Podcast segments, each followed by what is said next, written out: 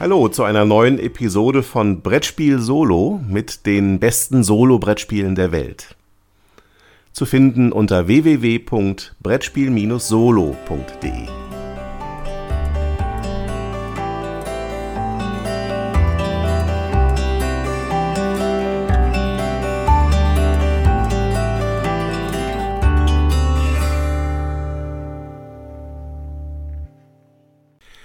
This War of Mine, das Brettspiel, ist ein Spiel für ein bis sechs Spieler ab 18 Jahren von Michael Oratsch und Jakub Wischniewski, das bei Asmodee erschienen ist.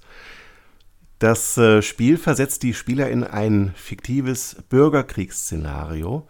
Die genauen Örtlichkeiten sind nicht genau bekannt, man kann nur vermuten, dass es sich um ein osteuropäisches Land handeln muss in dem sie in die Rollen von drei Zivilisten schlüpfen, die als eine Art Schicksalsgemeinschaft in einem zerbombten Haus den Krieg, der um sie herum tobt, zu überleben versuchen. Bedroht von Scharfschützen in der Nachbarschaft, ihrem stetigen Hunger und ihrer Traurigkeit müssen die Spieler der Gruppe ihre Unterkunft ausbauen. Sie müssen feindliche Angriffe abwehren und die Umgebung äh, des Hauses nach nützlichen Gegenständen äh, durchsuchen. Jeder Charakter hat dabei ganz unterschiedliche Persönlichkeitsmerkmale. Er besitzt Stärken und auch Schwächen, die ihn in seinen Aktionsmöglichkeiten beeinflussen. Die Spieler gewinnen dabei gemeinsam, wenn mindestens einer der drei Startcharaktere bis zum Ende des Szenarios überlebt. Sollten die Startcharaktere sterben, können die Spieler entscheiden, das Spiel auch mit den Charakteren zu beenden, die im Laufe der Geschichte zu der Gruppe hinzustoßen. Zum Spielablauf die Geschichte des Spiels wird in drei Kapiteln erzählt. Jedem Kapitel sind je eine Kapitelkarte und drei bis vier Ereigniskarten zugeordnet, aus denen ein Stapel gebildet wird, der im Laufe des Spiels der Reihe nach abgehandelt wird. Damit gehen Ziele für jedes Kapitel einher, die erfüllt werden müssen, um verschiedene Belohnungen zu erhalten und Sanktionen zu vermeiden. Eine Kampagne benötigt, abhängig von ihrem Verlauf, eine Spielzeit von durchschnittlich vier bis fünf Stunden im Solo-Modus und je nach Diskussionsbedarf auch deutlich mehr bei mehr Spielern. Eine Partie kann allerdings am Ende jedes Tages auf einem Spielstandsbogen relativ problemlos abgespeichert werden, sodass man die Kampagne auch in mehreren Teilen spielen kann. Jede Runde des Spiels startet in der Morgenphase mit dem Ziehen der obersten Kapitel bzw. Ereigniskarte und dem Abhandeln ihrer Anweisungen. Das können positive oder negative Effekte sein, die sich auf die jeweilige Runde auswirken. Manche der Karten verweisen auch auf Geschichten aus einem Skriptbuch, die dann vorgelesen oder nach der Vorstellung der Spieleautoren besser nacherzählt werden sollten. Äh, diese Events stellen die Spieler dann vor zum Teil schwere Entscheidungen, die sie gemeinsam treffen müssen.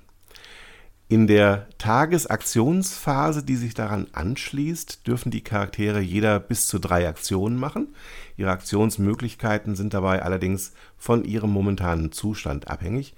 Leidet ein Charakter beispielsweise Hunger oder ist verletzt, sind seine Aktionen entsprechend begrenzt. Bei Krankheit kann er im schlimmsten Fall gar nichts tun. Die Aktionen der Charaktere werden durchgeführt, indem die Spieler die gewünschte Charakterfigur auf eine Karte oder ein Spielplanfeld stellen. Sie steuern dabei alle Figuren im Spiel gemeinsam. Das bedeutet, dass nicht ein Charakter einem bestimmten Spieler zugeordnet ist. Die Spieler diskutieren die Spielzüge der einzelnen Charaktere aus, wobei die Regel aber auch sagt, dass der Inhaber des Tagebuchs im Falle, dass, dass die Spieler sich nicht einigen können, die Entscheidungsgewalt besitzt. Als Tagebuch wird im Spiel das Regelheft bezeichnet, das während des Spiels auch gleichzeitig als Rundenübersicht dient. Es wandert während einer Runde am Ende einzelner Phasen immer reihum zum nächsten Spieler. Die Spieler können die Effekte auf Konstruktionskarten oder Feldern des Unterschlupfs durchführen, wobei hierzu teilweise Ressourcen nötig sind, die als Marker mit abgelegt werden müssen. Sie können die Aktionen auf Unterschlupfkarten durchführen. Diese werden zu Beginn des Spiels auf alle entsprechend gekennzeichneten Felder des Spielplans äh, gelegt.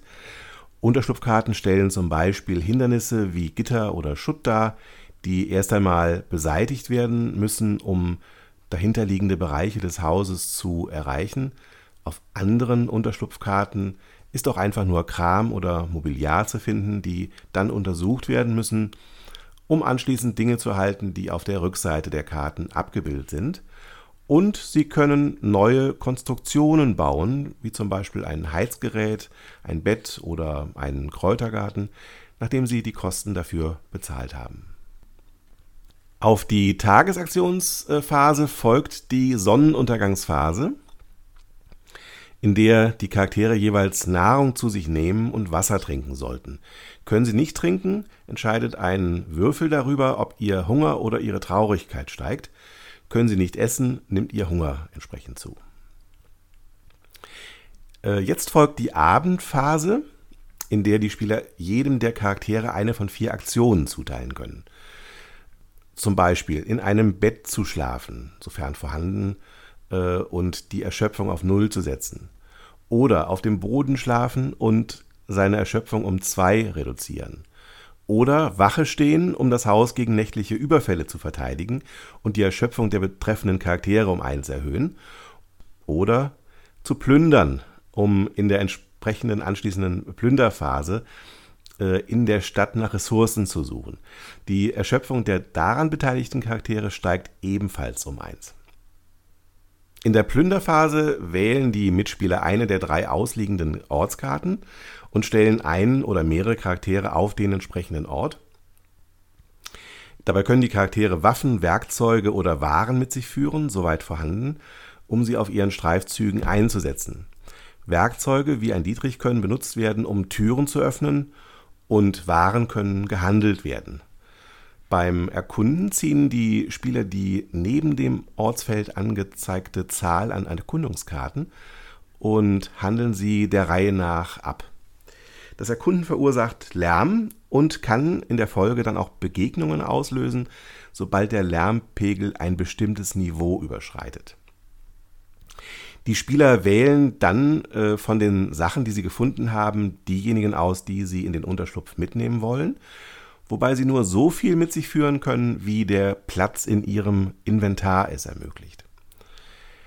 Das Lager der Gemeinschaft wird in jeder Nacht überfallen, in dieser Phase nächtlicher Überfall, die nach der Plünderphase abgewickelt wird, ziehen die Spieler die oberste Karte vom Stapel der nächtlichen Überfälle und wickeln sie ab. Dabei erleiden sie Schaden durch gestohlene Ressourcen oder durch Verletzungen, die sie, die auf die Charaktere im Haus dann jeweils verteilt werden müssen. Schaden und Verletzungen können durch entsprechende Ergebnisse auf verschiedenfarbigen Kampfwürfeln reduziert werden, die die Bewaffnung der Charaktere symbolisieren. Für Schusswaffen müssen die Spieler dann noch Munition ablegen. Die letzte Phase ist die Sonnenaufgangsphase. In ihr kehrt der Suchtrupp zurück. Die erbeuteten Ressourcen kommen ins Lager und eventuell vorhandene Medikamente und Verbandsmaterialien werden kranken oder verletzten Charakteren zugeteilt. Schließlich ziehen die Spieler eine Schicksalskarte, wickeln sie ab und ziehen danach noch zwei Erzählaktionskarten, von denen sie eine auswählen und ebenfalls abhandeln. Danach beginnt ein neuer Tag mit dem Ziehen der nächsten Ereigniskarte. Das Spiel endet nach maximal zehn Tagen mit dem Gewinn der Spieler, wenn sie das finale Ziel, das mindestens ein Startcharakter bis zum Ende überlebt, erreichen. Im Fall des Überlebens einzelner Charaktere gibt es im Skriptbuch dann noch einen Epilog in Abhängigkeit von seinem Traurigkeitswert. This War of Mine ist ein kooperatives Spiel, bei dem, wie gesagt, alle Spieler jeden der Charaktere steuern. Das bedeutet, dass es ohne große Einschränkungen auch solo gespielt werden kann. Alle Regeln gelten dabei unverändert. Es fehlt allerdings das erzählerische Element des Spiels, das erst durch die Diskussionen der Spieler am Tisch und das Nacherzählen der Storyabschnitte im Skriptbuch entsteht. diesen interaktiven Aspekt des Spiels, der einen Teil der Atmosphäre von This War of Mine ausmacht, gibt es im Solospiel nicht. Er wird durch eine Art inneren Monolog des Solospielers ersetzt. Das heißt, die Entscheidungen, die die Spieler normalerweise ausdiskutieren, muss der Solospieler mit sich selbst abmachen. Mein Fazit: This War of Mine, das Brettspiel, ist kein Spiel im eigentlichen Sinn dieses Wortes, auch wenn es eine Reihe spielerischer Elemente wie Ressourcenmanagement, Push-Your-Luck-Anteile, Worker Placement und den Einsatz von Würfeln enthält. Am ehesten könnte man es noch als Rollenspiel bezeichnen, weil die Spielfiguren über bestimmte charakteristische Eigenschaften verfügen, die sich im Laufe der Ereignisse weiterentwickeln. Das entscheidende Spielelement ist jedoch das Skript, in dem mehr als 1900 Story-Abschnitte in kurzen oder auch längeren Ereignissen geschildert werden, die zum Teil zu vollständigen Entscheidungsketten verwoben sind. Dies sorgt dafür, dass der Spieler tief ins Geschehen eintauchen kann und die Entwicklung der Gruppe intensiv mitverfolgt.